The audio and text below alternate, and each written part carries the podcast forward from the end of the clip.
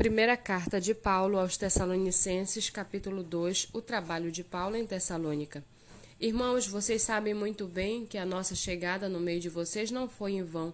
Pelo contrário, apesar de maltratados e insultados em Filipos, como vocês sabem, tivemos ousada confiança em nosso Deus para anunciar a vocês o Evangelho de Deus em meio a muita luta pois a nossa exortação não procede de erro ou de intenções impuras, nem se baseia no engano.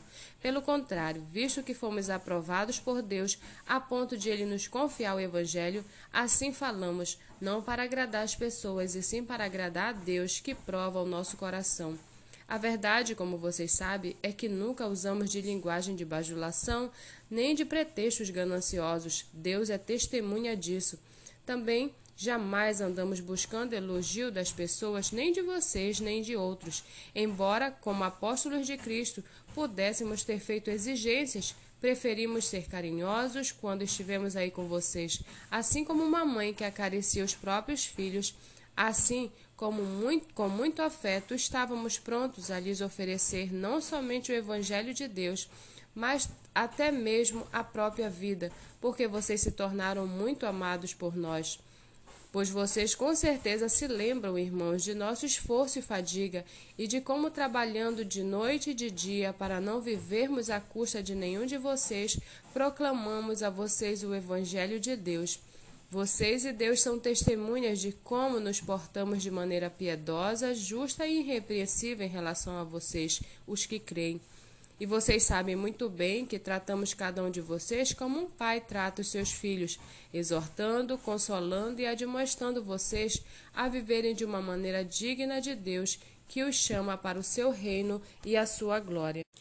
Temos mais uma razão para incessantemente dar graças a Deus, é que ao receberem a palavra que de nós ouviram, que é de Deus, vocês a acolheram não como palavra humana, e sim como em verdade é a palavra de Deus, a qual está atuando eficazmente em vocês, os que creem. Tanto é assim, irmãos, que vocês se tornaram imitadores das igrejas de Deus que se encontram na Judéia e que estão em Cristo Jesus. Porque também vocês sofreram da parte de seus patrícios a mesma coisa que eles, por sua vez, sofreram dos judeus os quais não somente mataram o Senhor Jesus e os profetas, como também nos perseguiram, não agradam a Deus e são adversários de todos, a ponto de nos impedirem de falar aos gentios para que estes sejam salvos, a fim de encherem sempre a medida de seus pecados. A ira, porém, caiu sobre eles definitivamente. E nós, irmãos, estamos separados de vocês por breve tempo, ficando longe dos olhos, mas perto do coração com muito mais empenho e com grande desejo procuramos ir vê-los pessoalmente.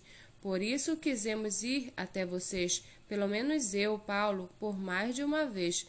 Porém, Satanás nos barrou o caminho. Pois quem é a nossa esperança ou a alegria ou a coroa em que nos gloriamos na presença de nosso Senhor Jesus Cristo em sua vinda? Não é verdade que são vocês? Sim, vocês são realmente a nossa glória e a nossa alegria.